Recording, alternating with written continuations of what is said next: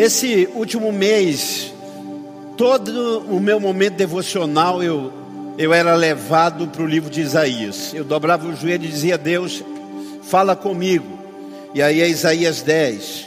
E aí depois Isaías 38, Isaías 33, Isaías 34, Isaías 66. E aí eu, eu perguntei para Deus em oração, mas Deus, por que tanto Isaías? É um, é um festival de Isaías, é toda devocional é Isaías. E aí o Senhor falou assim: Eu me revelei a Isaías no seu luto. No seu luto, eu me revelei a Isaías. E eu pensei assim: ah, ok, Deus, nós estamos aí com 400 mil mortos no Brasil, quase 2 mil no nosso estado. O Senhor está falando isso, né? Que é, o Senhor quer que eu pregue às pessoas, Isaías, para que o Senhor possa se revelar no meio do luto das pessoas. No dia 15, pela, pela manhã, eu levanto com a notícia de que eu havia perdido meu pai. E aí caiu a ficha. Na verdade, Deus estava ministrando para mim ali. Deus estava dizendo para mim: Eu me revelo ao homem no meio do seu luto. E eu olhava para o lado e pensando em outros. Tem muitas pessoas que, quando eu termino de pregar presencialmente, as pessoas diziam assim: Ah, pastor, que bênção, que palavra que Deus trouxe. Mas era para o meu irmão que não veio era para minha esposa. Ah, se o meu marido tivesse vindo. E é, e é, um ledo engano, na verdade, Deus está falando conosco e nós não estamos entendendo. Por isso, hoje, no meio do meu luto, eu quero partilhar com vocês, aprendendo através do luto. Isaías capítulo 6. Abra a palavra de Deus onde você estiver. Isaías capítulo 6. No ano em que morreu o rei Uzias, eu vi o Senhor assentado no seu alto e sublime trono. E Isaías começa agora a dizer: a aba do seu manto enchia ah, cobria, ah, enchia todo o templo, e em torno dele posicionavam-se serafins, cada um deles tinha seis asas, com duas cobriu o rosto, com duas cobriu os pés, com duas voavam, e ele começa a dizer, e ao mesmo tempo clamavam uns aos outros, dizendo: Santo, Santo, Santo é o Senhor dos exércitos, eis que toda a terra está cheia, está plena da sua glória e ao som das suas vozes, os batentes das portas tremeram, e o templo ficou repleto de fumaça. Então bradei eu, ai de mim, não tenho salvação, porquanto eu sou um homem de lábios impuros, e eu vivo no meio de um povo de impuros lábios e os meus olhos contemplaram o Rei, o Senhor dos exércitos. E imediatamente um dos serafins voou até onde eu estava trazendo uma brasa viva que havia tirado do altar com uma tenaz. E com ela tocou a minha boca e declarou-me: Vê, isso tocou os teus lábios a tua culpa será removida e o teu pecado está perdoado. E em seguida ouvi a voz do Eterno que clamava: Quem hei de enviar e quem irá por nós? Ao que prontamente eu respondi: Eis-me aqui, envia-me a mim. Pai, no ano em que o grande amigo, que o primo de Isaías, que o seu nobre parente, que era um rei, no ano em que ele morre, Isaías vê o Senhor. No meio do seu luto, o Senhor se revela para ele.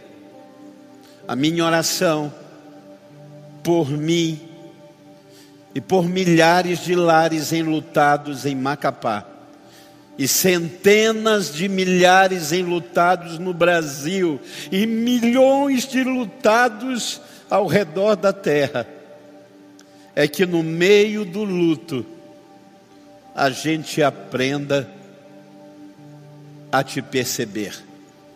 Que no meio do luto eu quero aprender. Eu quero aprender através do luto. Ensina-nos em nome do Senhor Jesus. Amém? A primeira coisa que Isaías vai dizer, e a primeira coisa que Isaías aprende, na visão que ele tem, ele entra no templo enlutado, ele entra no templo alquebrado, ele está machucado, ele está cheio de dúvidas, ele está cheio ah, de insegurança, ele perdeu alguém muito importante na sua vida. E quando ele entra, ele tem uma visão que é única. Ele tem uma revelação gloriosa de Deus no templo, que ele conhecia de forma costumais. Mas agora, a Bíblia diz que, através do luto, Isaías vai aprender, em primeiro lugar, a respeito da transcendência do trono de Deus. O que me abala, não o abala. O que me machuca não o machuca, o que me atinge não o atinge. O seu trono é alto e é sublime e está acima de tudo e acima de todos. O seu trono, diz Isaías, é, é inalcançável.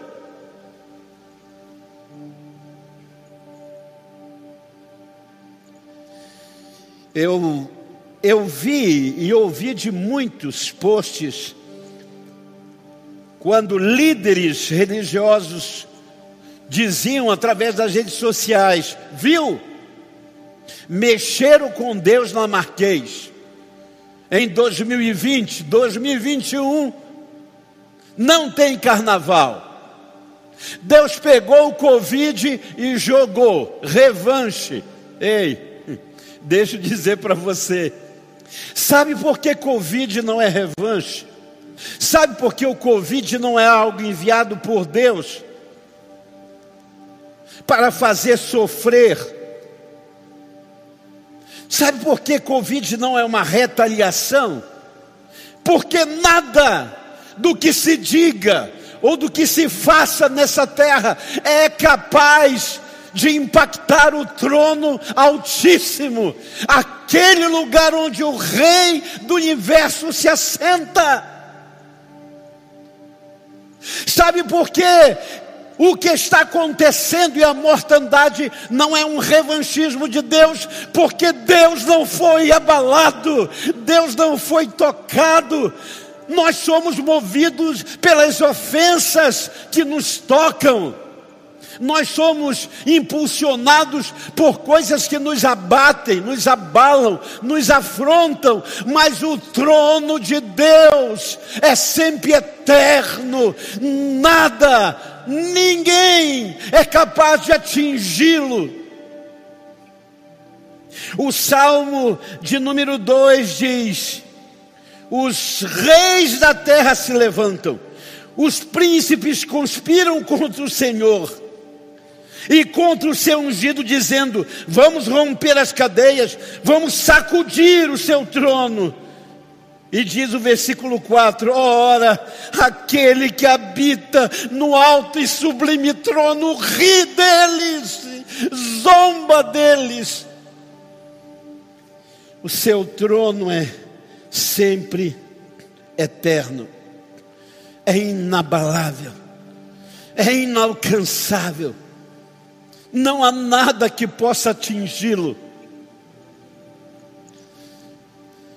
E a primeira coisa que Isaías vê é: aquilo que abalou você não me abalou, Aquilo que afrontou você não me afrontou, aquilo que te atinge não me atinge. Por isso, Jesus nos ensinou, como filhos amados, a dizer: Abba, Pai, Paizinho. Na verdade, essa expressão ela é muito questionada pelos teólogos, porque alguns dizem que Abba não é uma expressão de uma criança que tem noção do que está dizendo, é um sussurro, é um balbucio. Sabe o meu filho, o seu filho, quando bebê, que queria dizer, ah, ah, e não sabia o que dizer. É isso que Jesus está dizendo. Você, como criança, e você diz, babai, babá, e a palavra do Senhor diz: O seu Pai que está nos céus, que se assenta no alto e sublime trono, acima de tudo e de todos,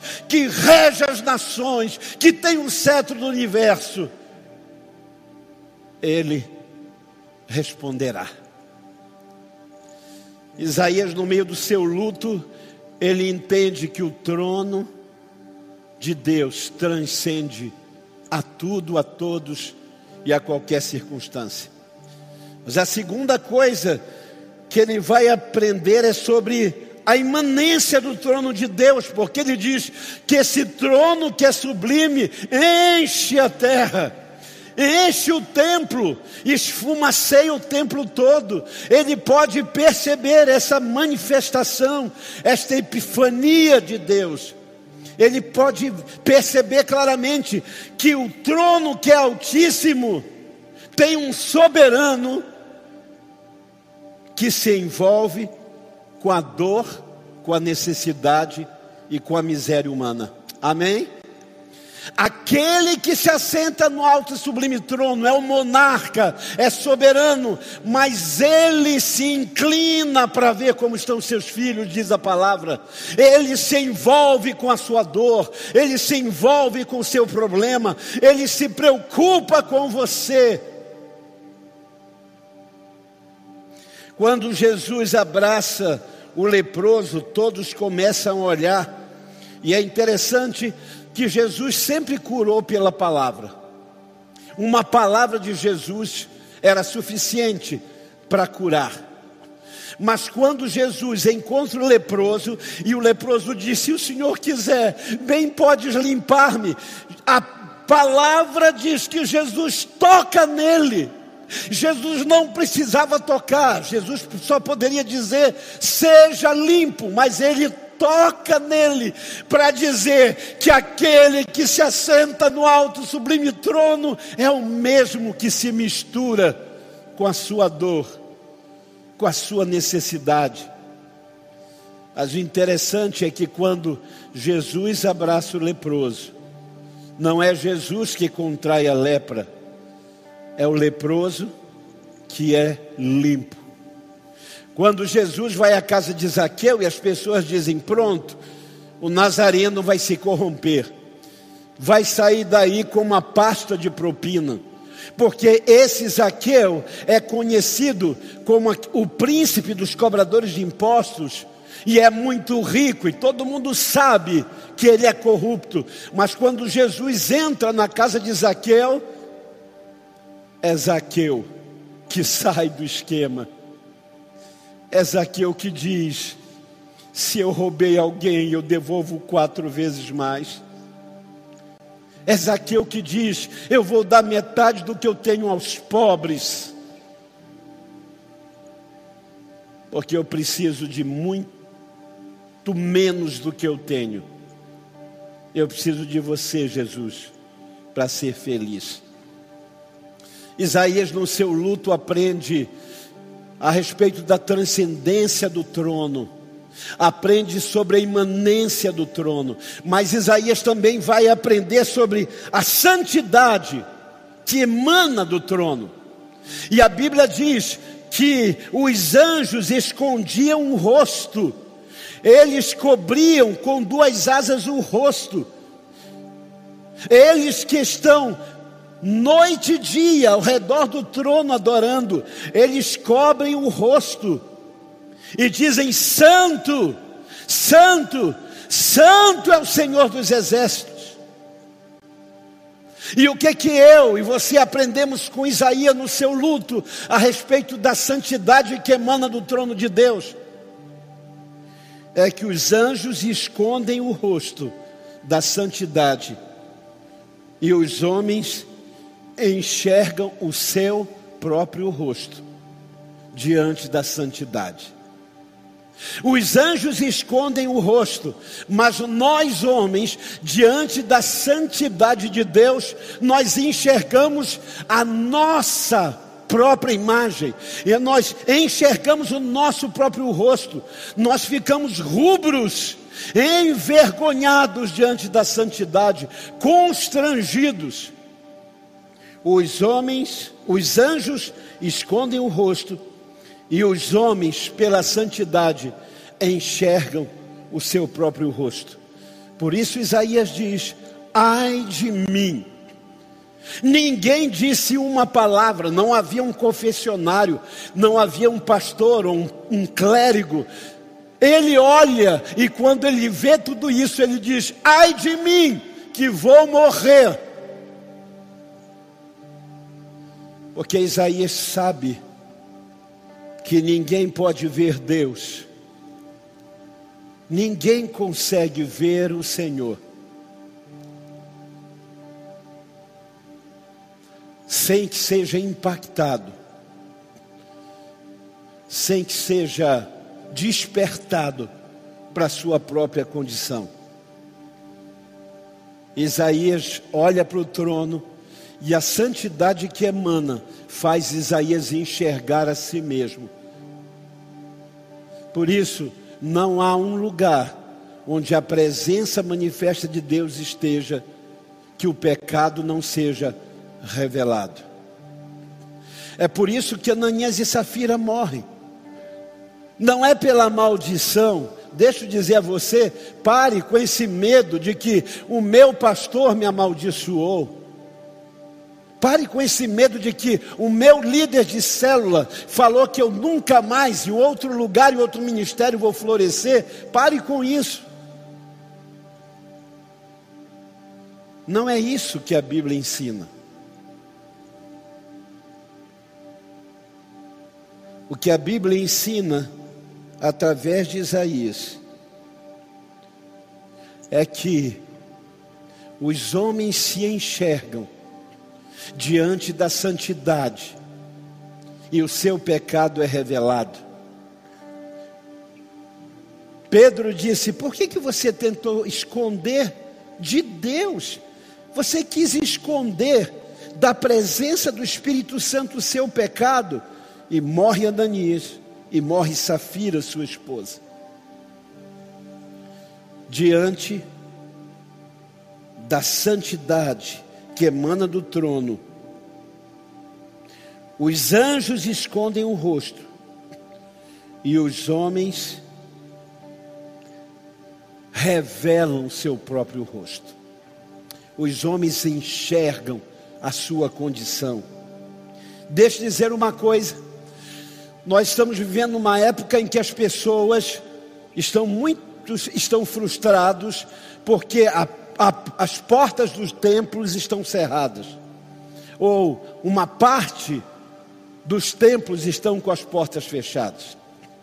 E aí muitas pessoas dizem: Eu estou enfraquecendo na fé, eu não posso mais servir a Deus, eu não posso mais fazer, eu não posso mais fazer. E ouço tanta gente partilhando isso em nossas lives, todas as noites às 22 horas, e as pessoas dizendo: Eu estou esfriando na fé, e eu estou esfriando porque eu não faço. E escute, não é tempo de fazer, é tempo de ser.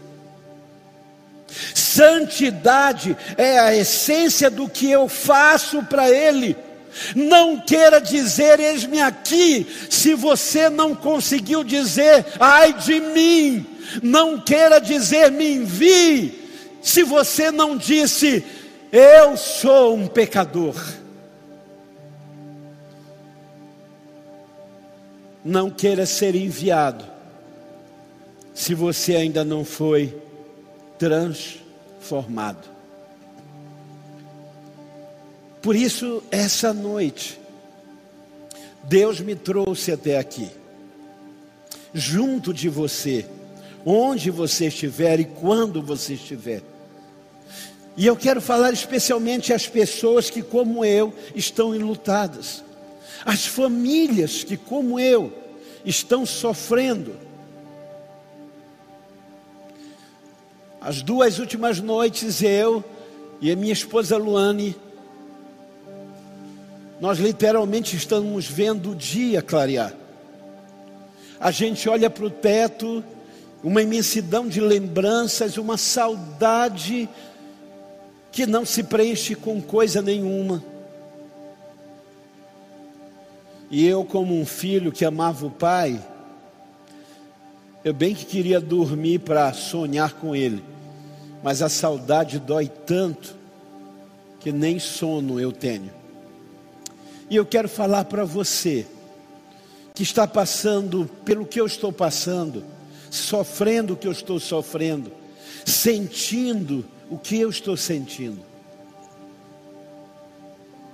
Você que está ouvindo as notícias das UTIs dizendo, eu acho que eu vou passar por aquilo que este homem está passando.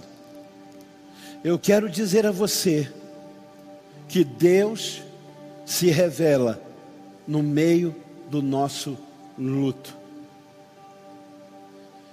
Que Deus quer se desnudar que Deus quer se abrir, que Deus quer se relacionar através desse momento doído, sofrido, que eu e muitos de vocês estamos passando. Por isso eu quero que você ouça essa canção e enquanto e enquanto nós, Deus trabalha no nosso coração, enquanto Deus está ministrando, eu quero desafiar você a dizer: Deus, revele-se a mim no meio do meu luto. Eu sei que eu não estou só. Eu sei que há um Deus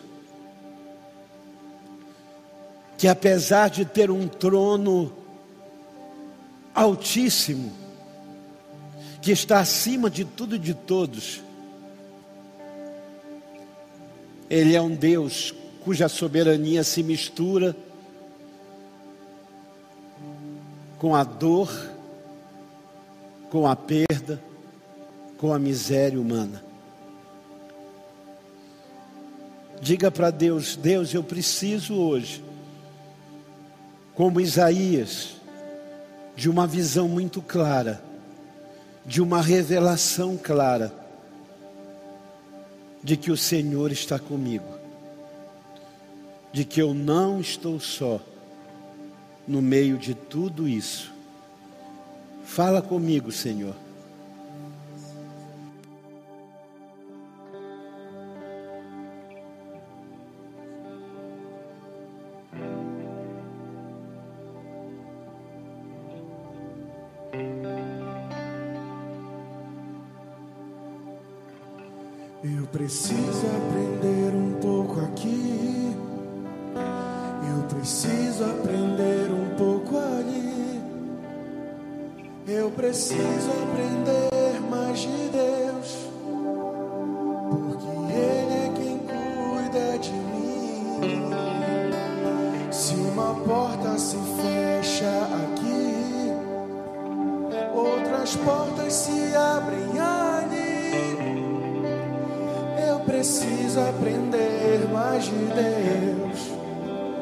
Porque Ele é quem cuida de mim.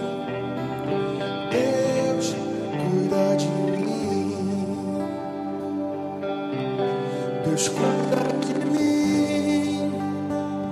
Na sombra das suas asas, Deus cuida de mim. Eu amo a sua casa e não ando sozinho, estou sozinho, pois sei Deus cuida de mim. Deus cuida de mim.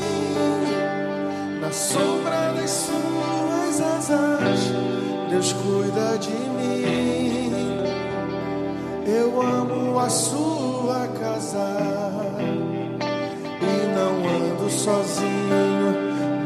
estou sozinho, pois sei Deus cuida de mim.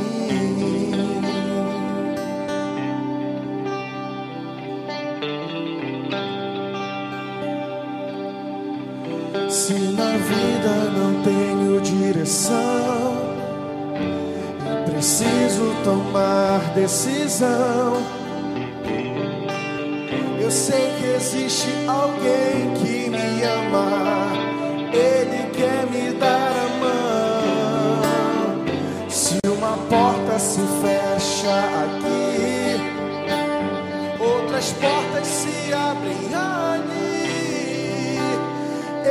preciso aprender mais de Deus, porque Ele é quem cuida de mim. Deus cuida de mim. Deus cuida de mim. Na sombra das suas asas, Deus cuida de mim. Eu amo a sua casa e não ando sozinho, não estou sozinho, pois sei. Deus cuida de mim. Deus cuida de mim. Na sombra das suas asas, Deus cuida de mim. Eu amo a sua casa e não ando sozinho, não estou sozinho, pois sei. Deus cuida de mim.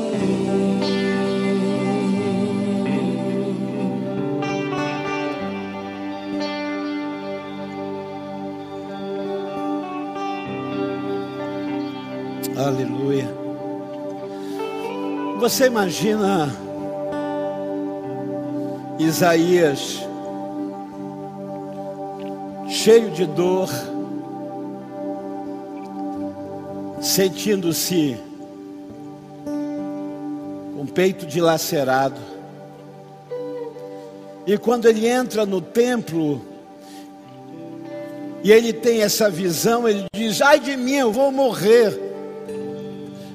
É essa ideia que muita gente tem tido. Que Deus resolveu descer para aniquilar.